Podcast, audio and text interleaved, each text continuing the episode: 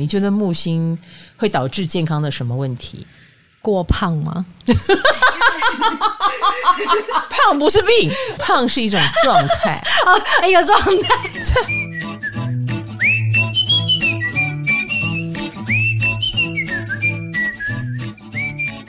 一二三，嗨，大家好，我是唐綺阳，欢迎来到唐阳鸡酒屋。我们来到了六宫 Part Two 了。我明明在六宫这一栏里面标上了职场精英啊，大家可能都看破我的手脚了吧？知道学霸不见得是学霸，精英也不见得是精英，大家都看穿了耶。对每一个人。第一次有一个工位是哦，没有星真好，没有人想要有六宫，没有人想要 六宫。哎哎哎，卡罗，你是呃六宫有金星这颗好心的人，连你都不想要六宫吗？老师，你知道当职场精英的前提是什么？什么？劳碌。对，每一个宫位都有每一个宫位的特色吧，或个性吧，哈，就好像我们说到了，如果你三宫有星。你这个人一生都有那么点狗屎运，一样的道理，就算烂心都是有的哦。嗯、呃，那落到六宫啊，你就会沾染上了，就不可能闲着的命啊。那就看你怎么看，因为这听起来好像是个诅咒，可是事实上你是不缺乏工作的，嗯，只是你满不满意这个工作而已。哦，对于长期求职求不到的人来说。简直是不敢相信的一个，也算是幸运吧。呃，闲不下来，是不是？好，所以做到死就是大家要有的心理准备。可是那也意味着，你为什么要做到死呢？不是命的问题，而是我们有一种推动力。那个推动力很可能是我们自己想让这个工作精进，或我们想运用自己的能力让世界更好。啊！我已经把大家的境界提升到这里了，可以喜欢六宫一下吗？大家跟着唐老师一起上升，境界提升。是的，好的。那我们今天来到了六宫 Part Two 啊，我们上次讲了呃金星、月亮跟天王星，是不是？嗯、大家反应如何？有月亮跟金星都在六宫的网友说。他在公司听完这集的当下，发现难怪同事都下班了，只剩他还在加班。他住在公司里，应该是就你就很容易成为六朝老臣嘛。你什么事都为公司着想，公司呃当老板的应该也会感受到这一份心意跟诚意吧。但是我再说一次哈，不是说六宫有心才会是工作狂啊，因为我生活当中我的。六宫蛮嗯，怎么说？我遇到蛮多工作狂，六宫不见得有心，嗯，哎，他们很可能是被其他事情给逼成了工作狂。比如说夫妻宫很烂啊，老公靠不住，他就变成工作狂了；或者是他因为要帮爸爸还债，他就变工作狂了。嗯，所以很多很多的元素也可能让我们在职场上发挥。可是呢，当六宫直指职场啊。那我们就可以知道，哎，这个人职场是有某一种特质跟标记的，那就值得我们来研究了，是不是？我们现在就是来研究这件事情哦。那我再分享一下有金星网友的回馈啊、他说：“对，我们喜欢环境优雅，也喜欢美感，喜欢待在冷气房，所以我是一个芳疗按摩师，美感与疗愈的流汗工作者。没错，这这应该是金星蛮喜欢的啊。嗯、然后也。”很直接的，我觉得金星跟身身体呀、啊，哈，跟收现金啊都有关系。现金，所以芳疗师还蛮适合金星从事的哟。然后也有破天荒很多网友说，好险自己没六宫。哎，怎么这样？其实六宫人都会纷纷的反应，我们劳碌，但我们觉得爽。好的，来，我们今天的第一颗登场的星。就是万众瞩目的太阳了，耶！Yeah, 有说他们通常在工作上很容易受到上司的喜爱。我觉得太阳六宫的人能力一定是很强的，他们做哪行像哪行，会在那一行里面成为发光发热的明星。我们就会说，哎，蛮容易成为头头的，蛮容易成名的。因为太阳嘛，蛮容易成名，蛮容易成为头头，那你就知道他一定是表现的很优异。那表现的很优异，长官怎么会看不见呢？嗯，哎，你很自然的，比如说一群同事在一起，问到一个重要的问题，大家不知怎么解决的时候，大家就眼睛会看那个太阳。哦，哎，那个太阳六宫的人就会觉得，好，我应该来说句话，或者我应该来做个决定，所以他很自然的变成小组长。那都已经这么有领袖魅力了，你说老板怎么会看不到他？啊、哦，所以他们通常在职场里面晋升的蛮快的，这是真的。所以很鼓励他们能在同一行做久一点，他一定会做出一片天来。你放心，他不用久，他到哪一行都是很快的，能他有散发出一种职场上的气场。哦，哎，他的气场散发在职场上，但是其他领域就不一定喽。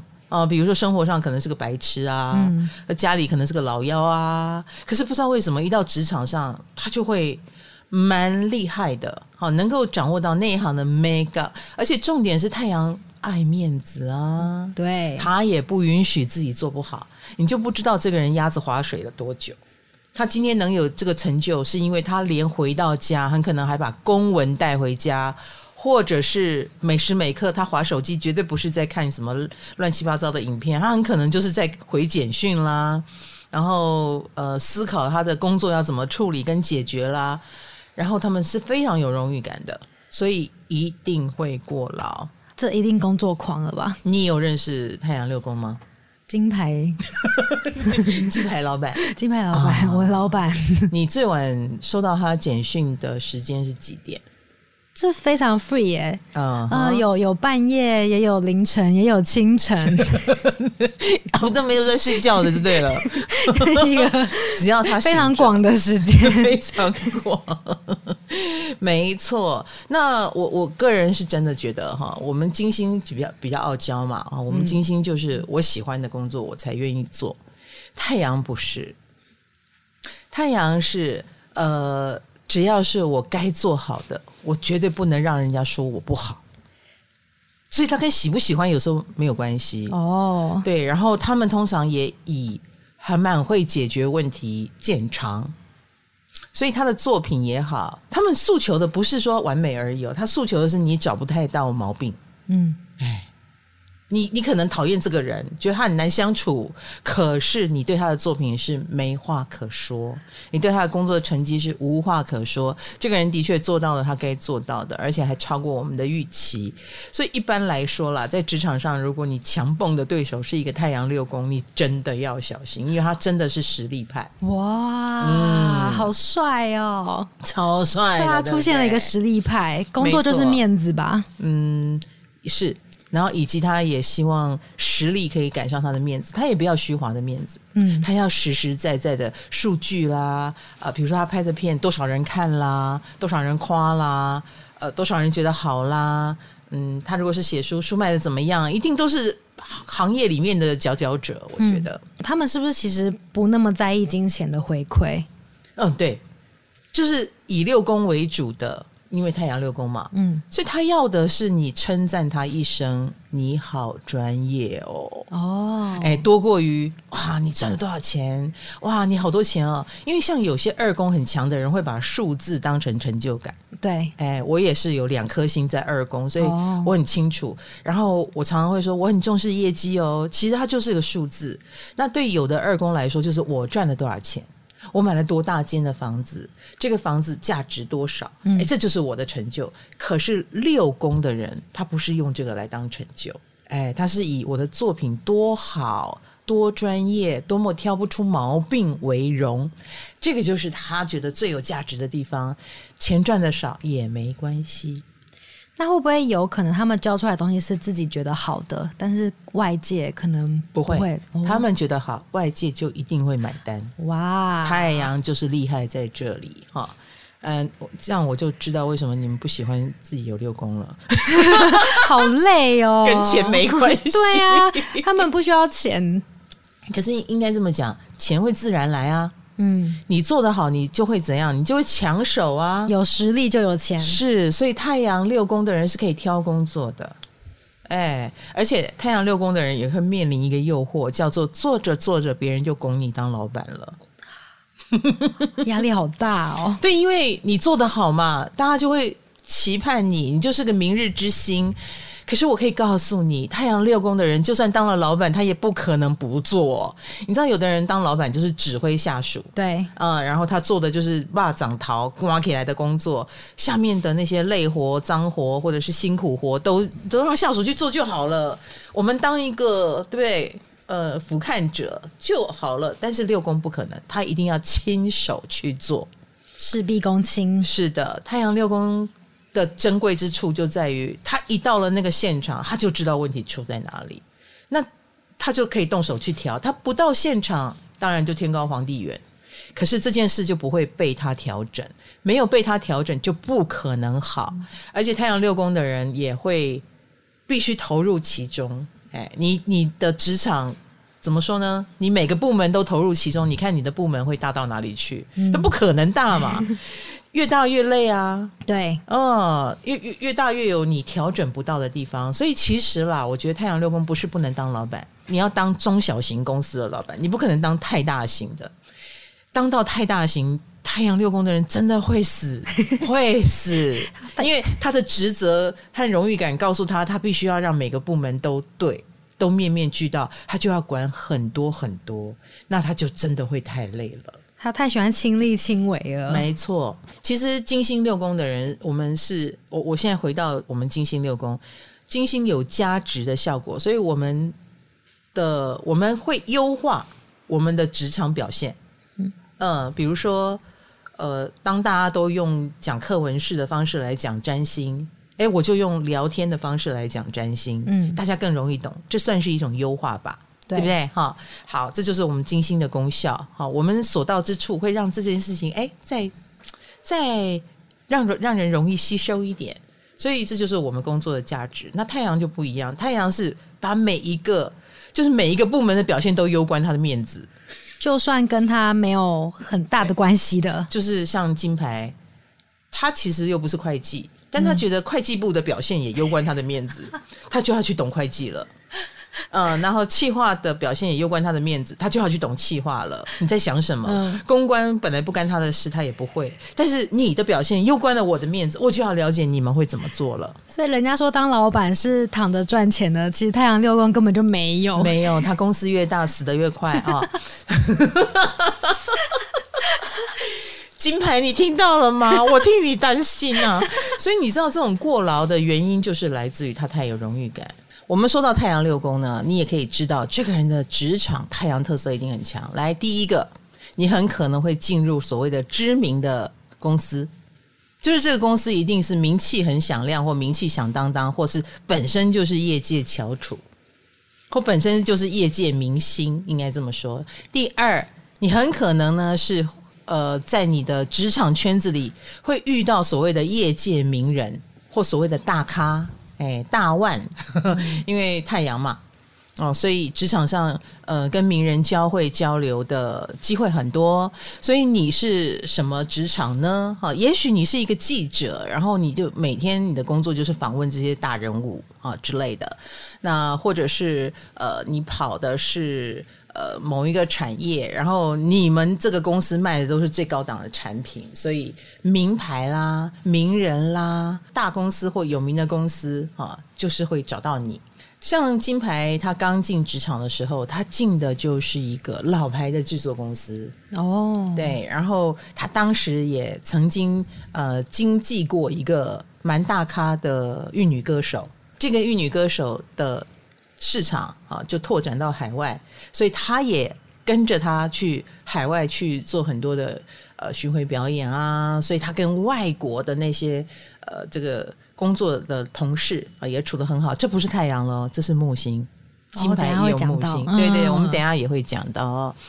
所以他也因此就是。呃，比如说哦，后来也参与了演唱会的举办，然后就要跟各行各业的第一第一把交椅，因为那个玉女歌手也蛮有名气的嘛，所以呃，一定要给他最好的音响公司、嗯、最好的灯光公司、最好的舞台布置公司，所以他也有机会跟这些都是名牌的厂商啊平起平坐。所以太阳六宫的人很年轻，可能见识就蛮广的。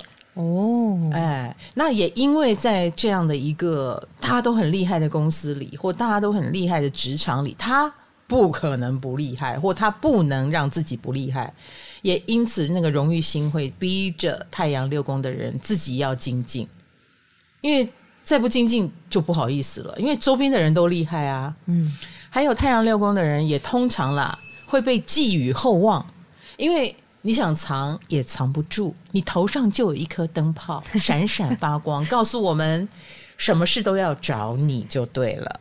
那太阳六宫也的确最后会把工作做得不错嘛。到最后，太阳六宫的人就是承受了大家的期待，比如说这个公司莫名的老板就是这么的信赖你，莫名的就是把最重要的工作交给你，你只能士为知己者死了。刚那句是 是要鼓励他们定期健康检查。就在刚刚，我也知道了，卡罗太阳也是六宫。好，所以太阳六宫的人，士为知己者死，一定有他呃很想服务的人吧，一定有他很想要满足的。呃，比如说这个人如果让他觉得哇，你的心愿呃。很好，或者是这个方向很对，那我也进来了这个职场，好，那我就认命了吧，就做到死吧。我就见过一个六宫太阳的人，他本身本来是一个作家，写作的哦，他文笔非常的好，但是呢，居然就被挖掘成为老板的左右手，嗯，完全不相干的，完全不相干哈，可能呃，因为他写的很好嘛，他是那系列报道的一个。呃，当中最出色的一个记者，然后后来他就变成那个小组的头头，然后他又把那个小组管理得很好，就被老板看到他管理的长才，从此以后他就没有办法再写作了，因为他就开始被行政事务给包围，因为他成为一个出色的主管，然后又因为他几度的想说，我我不要当主管，我想退回去当作家，可以吗？但是这个公司越来越大了，越来越大了，老板越来越不能没有他了。老板把更多的部门交给他了，所以他就一路嗯，士为知己者死，而走到了今天。当然，他今天的成就绝对是非常非常多职场的人羡慕的。嗯，他没有要当老板，但他手上现在管了很多的部门，他的收入也比一般的上班族或中小企业的老板还要高。呃，可以买房子、买车子，过着上流的生活，但是他的作家梦就没有办法实现了，因为他的命运带着他走到了一个职场的深处。好啦，那六宫人哦，一定要注意身体健康，是真的。作为一个过劳的职场精英哦，你们这个身体的健康哦，也完全的影响了你能不能发挥。当然，最后最后，你真的过劳到一个程度，就是要住院了。哦，就是要就是会生一场大病，而你的病通常肩负着一个任务，叫做逼你休息。哦，因为他在该休息的时候没有休息，没错。而且六宫有心的人，一般来说啦，也闲不下来。像我只是一颗金星哦，我只要闲下来，我是不可能只发呆的。我是一边发呆一边一定要玩电动玩具。哦，没有用脑袋的那一种，所以某种程度，我的眼睛也还在使用，我的手也还在动。虽然是休息，然后我耳朵也会听 Podcast 啊，听呃节目啊等等，所以我耳朵也没有休息。所以六宫很强的人哈，有心在里面的人，你的五官，你的整个人，整个人都是不断不断在动的。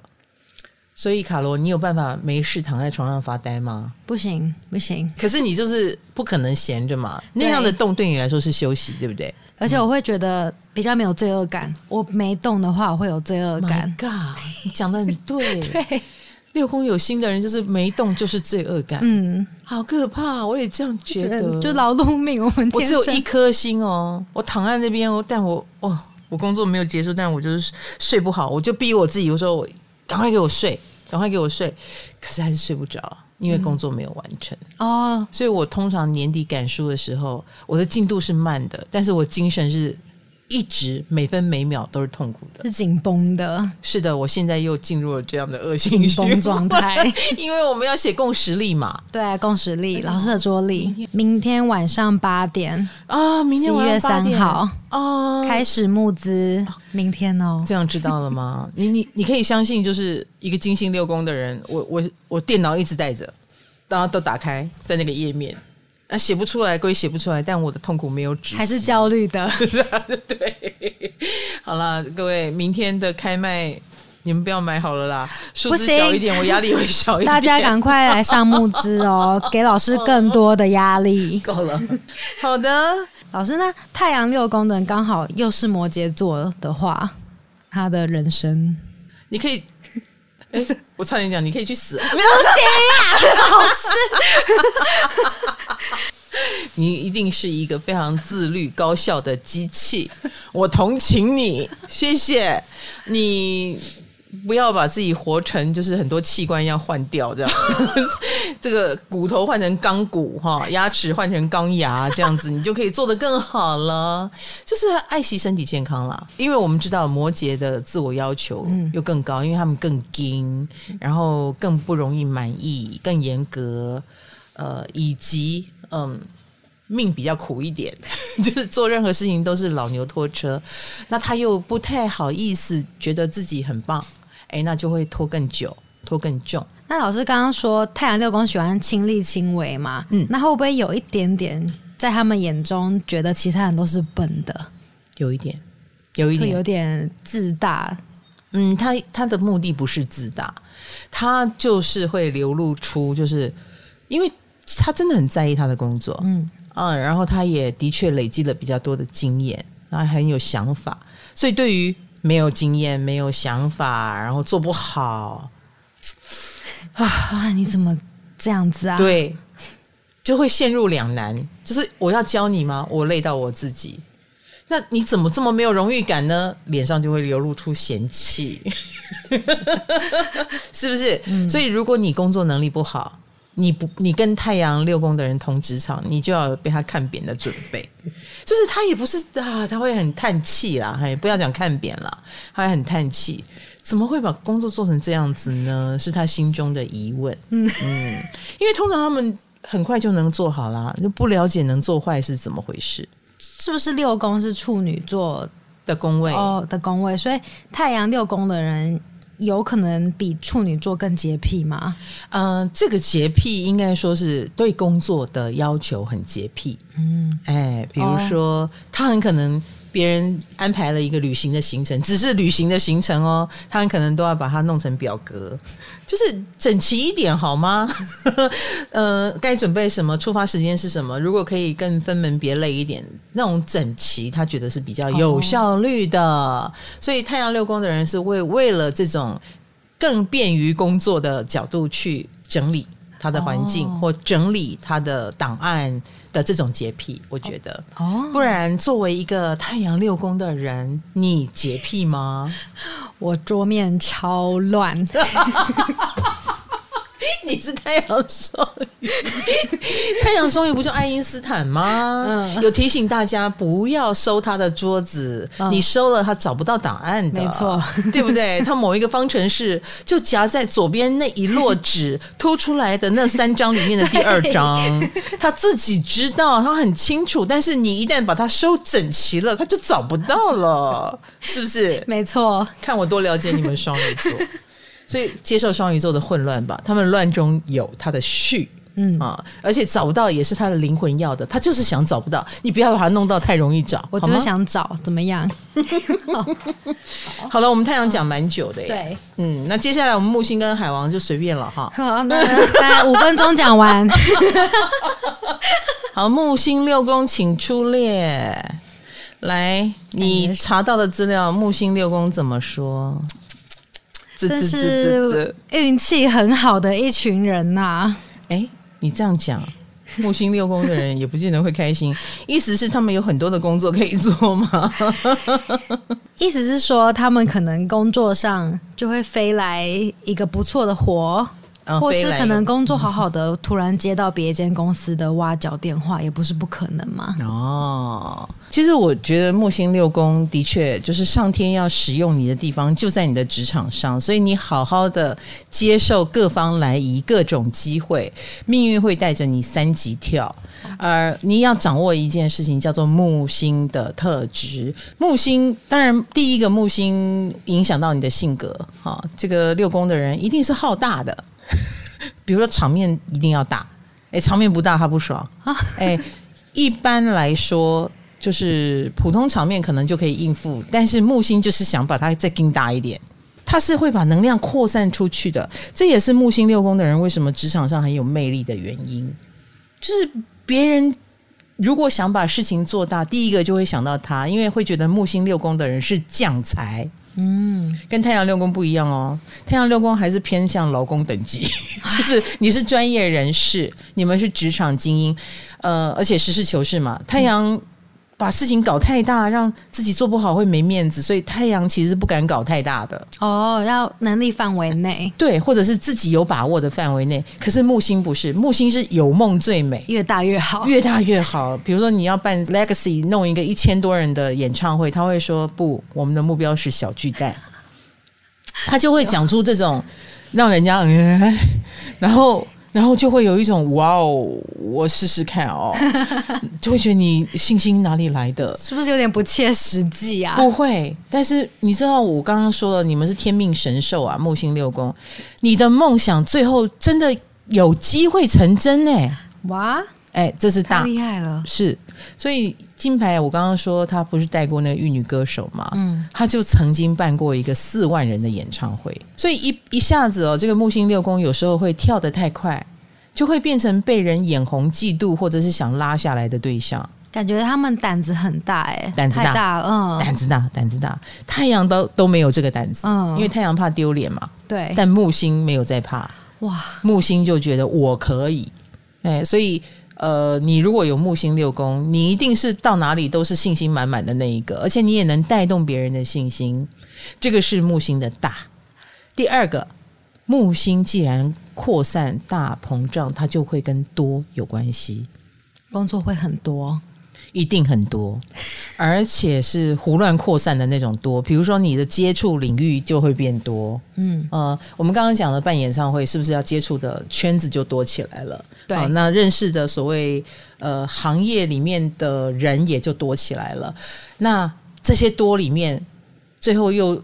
省下来了一些精英，所以你是不是往来就是都是精英派的呢？都是各行各业的翘楚，所以你的人脉也多起来了，然后以及运气也就会好起来，因为这些人也看你是个人物，有机会难道不给你吗？嗯，嗯，所以莫名的木星会吸纳很多很奇妙的运气，所以我才会说整个工作运势三级跳，有时候会把它带到不知道哪里去，甚至于就是很我们常说。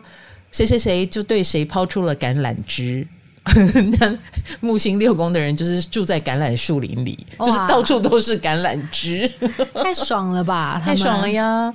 那但是就是要看你挑的对不对嘛，多嘛，对不对？而且机会又挺好的哦。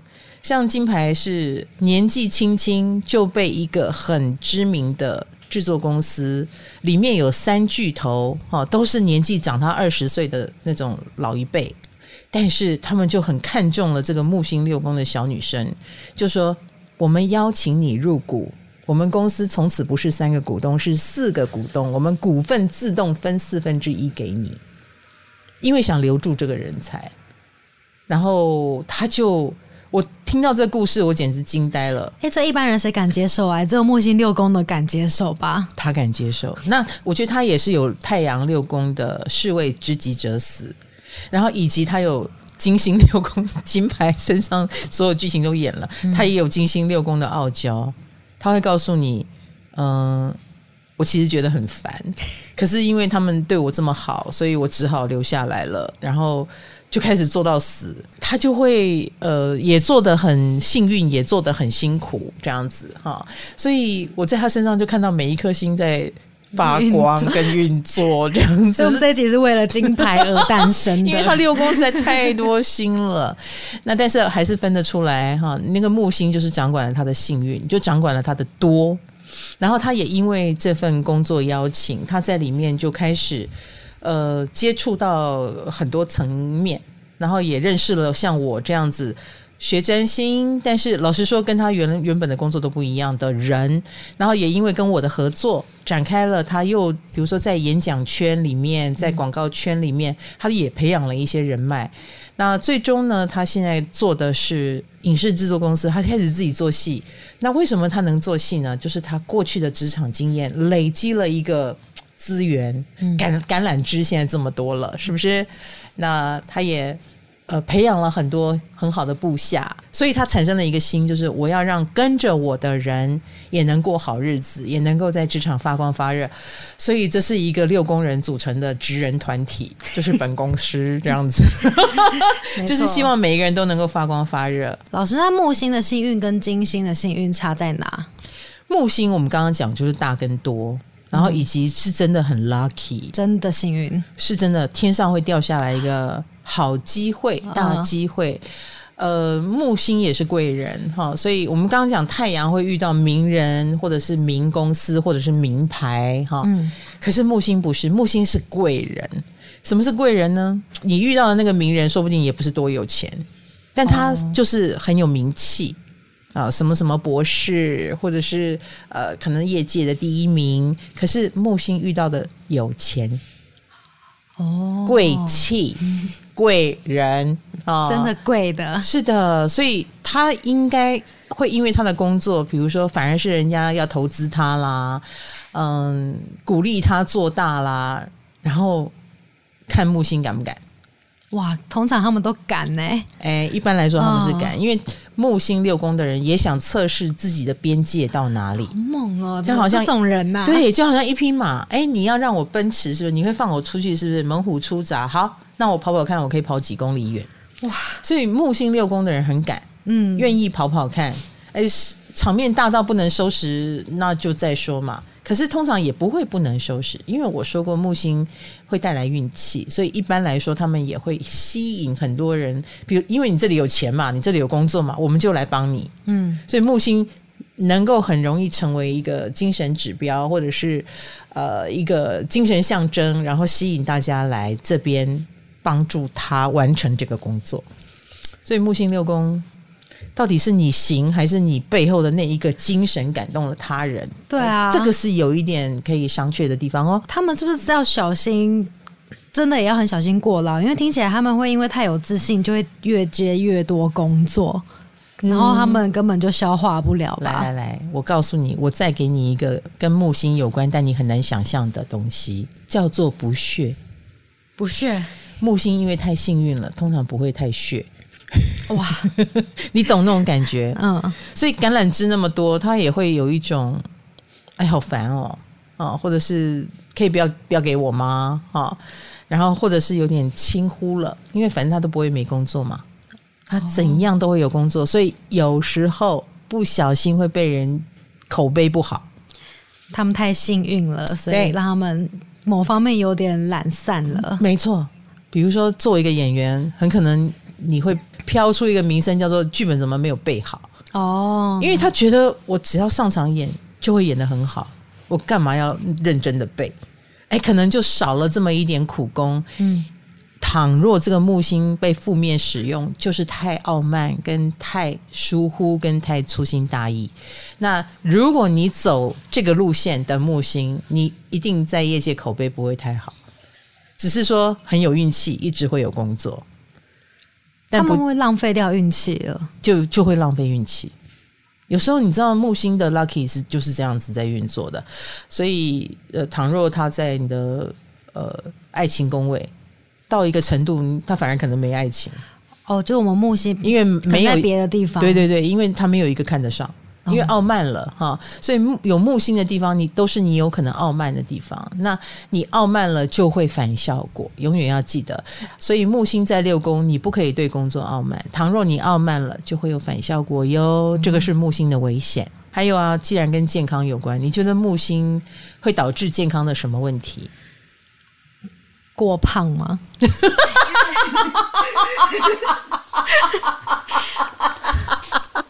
笑成这样，胖不是病，好不好？你歧视，对不起，对不起，你歧视胖子，胖有什么？胖不是病，不是，不是，不是，胖是一种状态，哦，一个状态，真是，小心进入胖的状态，不会呢，不见得哦，对，不见得哦，就感觉会放大他们的食量。木星没有没有没有没有，食量不跟 不跟六宫有关系哦。嗯，食量不跟六宫哦。嗯，他们不是胖，他们的问题是就是大大。哎，比如说，也许他就会呃长肿瘤，或者是什么组织增生，增生就是多就是大。嗯，对吧？嗯，所以要小心什么蟹足肿吧，哈啊，或者是倘若你有这种呃肿瘤的体质或家族有这样的病史，你可能就又更要小心一点，赶快去检查。哦、对，一旦呃有问题啊，你的问题是朝多的方向前进。呃，比如对，比如说，倘若大家都有结石好了，他的结石就是比别人多。哇，感觉是加倍的身体不健康哎、欸！如果发生的话，其实是那，但是呢，也增生这个东西就是比较麻烦嘛。嗯、呃，它可能也会害你，就是清除掉那个结石好了，哎，过不了多久又有。很可能也跟你平常的饮食习惯就是不太规律有关系。木星六宫因为以工作为主，或者是他觉得工作太多了，他反而真的很不在乎他的健康，而且他一般来说是比别人健康一些的。比如说，他的确可以操比较久的时间，哈，木六的人，这个身体的机器就会被用用过度，嗯啊，燃烧过度，那当然就。一定会比别人早衰，可是他又看起来不会。只要有工作，就是他永葆青春的方式。来，请记得哈，木星六宫的人想要看起来年轻，你就是不能退休。木六的人一退休就老了，你懂吗？对，他一下线，他看起来就老了。哦，所以还不如就是尽量的在工作上兢兢业业啦，然后好好的做啦。哦，那我们而且我们刚刚讲的多多，也就是他的领域一定会扩散啊。比如说，你如果是一个老师，讲着讲着，你很可能变成很有名的讲师。那成了有名的讲师，又可能被邀请到电视上，可能又开始上综艺节目，开始变综艺咖，说不定又做成主持人，就很难说了。因为他就是很容易的在职场上攻城略地。有这个运气，所以木星六宫的人是在职场上很幸运的幸运儿，只是你不可以傲慢。好的，接下来就是我们的第三颗星——海王星来了啦啦啦！这是个梗哎，卡罗你不知道吧？这什么梗？海王子来了啦！这是这是一个四十年前的卡通，哦、谢谢。请问有听众知道吗？这里的听众应该都不知道。欢迎来信。这这里的听众，如果你上辈子有回忆的话，你可能就会知道。对，因为四十年前，说不定你还我还在上面，你还是个上辈子。对对对，让你现在变成一个十五岁的孩子或二十岁，我可以理解啊。欢迎来信，欢迎来信哈。如果你。莫名的觉得我刚刚唱的这一段有点熟。好了，海王六宫三王星哈，我们每一次每一集置入一颗三王星。嗯、我们上次的三王星讲到天王，对，大家就很有感觉，因为就会感受到那个命运的力量。对，就是他们换工作，天王星。我们现在先讲回顾一下上一集的天王，就是难怪他的换工作都不是换工作，是换行，嗯，直接转行。呀，跳得莫名其妙，跳超远的，完全相反，完全不一样的工作领域。那现在我们要来讲另外一个呃命运之星，就是海王星。嗨，你也想做 Podcast 吗？快上 First Story，让你的节目轻松上架，无痛做 Podcast。海王星是消融的。就感觉那个消融应该会消掉他们的工作能力，嗯、消掉听起来就是很不好嘛。对啊，听起来就很不好，所以他们工作方式可能也会慢慢的，然后在职场上也许也会蛮照感觉来的。有非常多的呃星座书啊，他们在做这样解释的时候，就会比较用好像关键字凑在一起啊，然后或者是你对这颗星的理所当然的想象啊，去想象它，所以有时候呢，可能会让你无感，或者是你反而有机会被误导了，觉得海王星就是倒霉哈。嗯，当然，在我身边有非常多海王六宫的人，他们从事的就是跟海王有关的工作。海王是什么工作？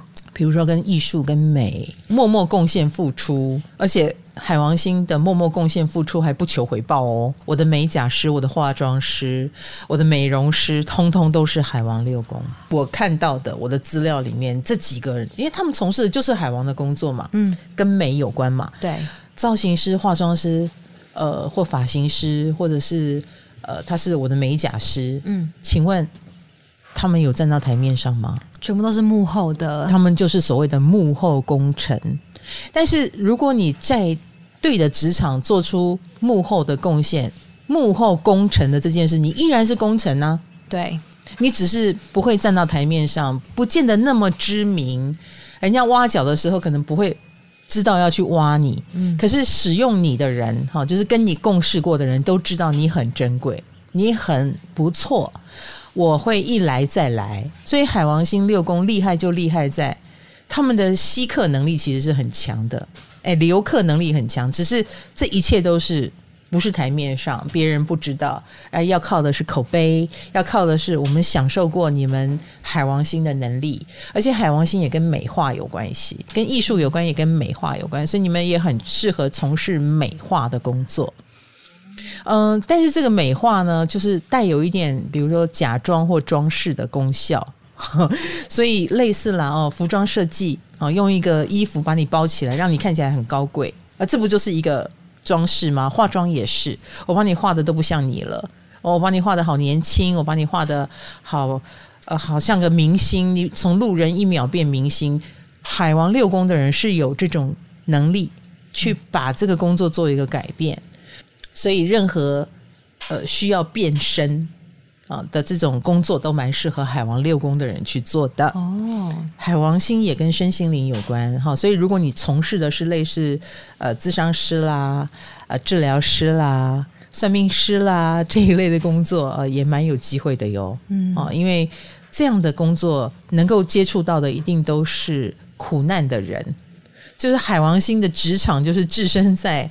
海王星的世界里，一群迷惘的人、失落的人，哈，需要引导的人，嗯、呃，就会是海王六宫要服务的对象，所以他们也很可能会担任义工啦、社工啦这一类的工作。那他们想赚钱怎么办？呃，海王星没有办法直接跟钱有连接，哦哦、保重。海王星通常是看别人的良心，有没有发现呢？比如说，你可能是公公司里面那个最投入、最付出的啊，然后而且说真的啦，海王星自己也不太好意思，就是要求太多。嗯，他宿命的地方在哪里呢？宿命的地方就是你到了一个把话讲清楚、说明白、明码标价的地方，海王星自己也会觉得无趣。哦，他不，他自己不想要去那种地方。对。然后你把他扶上台面，他也很不习惯跟不舒服。那而且明码标价之后，他反而失去了一种模模糊糊的安全感。哦，他要模糊，他想他想要模糊。然后他走的是情感路线，比如说我对你有情有义，你也对我有情有义。好，我奉献付出，老板就说我自动帮你加码。他要去月亮六宫的公司上班，没错啊，怀着这种我可能得到更多的梦想。然后我可能就会在这里面，就是呃，海王六宫的人就会在里面做的比较开心一点。嗯，嘿，如果抱着那一种我是为了呃二十趴的红利来做这个事情，反而他在谈价钱的时候就会啊，就是就进入了那个尔虞我诈或太计较的世界。海王六宫反而做不好了，哦，他不喜欢。是的，所以海王六宫通常感人就感人在他先付出。他不求回报，那回报是后面一定会来的。所以久而久之，其实我觉得海王星的力量是很大的哦，请不要小看它。对，嗯，先付出很厉害，先付出是很厉害的。嗯、而你的先付出，通常也会让喜欢你这一套的人就屌了嘛，他们会留住老客户啊，而且他们的竞争力绝对是很强的。有什么比一直付出的人还要厉害？对，是不是？所以其实海王海王星六宫的人在职场上是。我觉得蛮有竞争力，只是他没有办法很明确的，就是说我付出到多少啊，你会给我多少，他没有办法计算得很清楚。那通常他们是不知不觉的，哈，不知不觉的就成为业界大佬了。不知不觉的，比如说我的造型师、化妆师，他们不知不觉的就成为很多大哥、很多明星都很依赖的对象。嗯。可是他不是所谓的名师哦，他不是在台面上讲话的，不是台面，他是地下皇后。嗯，哎，地下所有的大明星都找他，那这个就是久而久之来的。可是你去告诉他说：“哦，你很棒。”一个海王六宫的人也会觉得：“哎，我有吗？”他没感觉哦，他没感觉。但是他们棒在哪里呢？他们也棒在就是他真的是浸泡式的，他们的。直觉能力非常的好，那你看，直觉又是一个无法明说的能力，不像也学不来，对，不像你们太阳，你们太阳一定有一门技术，让你引以为豪，或者是经过你的手，你会把事情调整的更好，啊，你都很清楚你在用多少力得到多少东西，但海王不是，所以。海王他靠的是直觉，比如说美感这种东西，你怎么、嗯、你怎么标价？说不来，对不对？嗯，说不来。那或者是像冰冰，冰冰也是海王六宫哦。嗯，冰冰在做我的时候呢，他是我经纪人嘛，他就会说：“老师，你如果得了奖，我想我在你的工作方针上，我就会做出调整。”我说：“哦。”是这样吗？他说：“对，这是我的直觉。那这个海王星六宫的这种超能力，就不是一般人能够理解的。所以，相信他们的直觉，我会相信。哦，我会相信。嗯，好。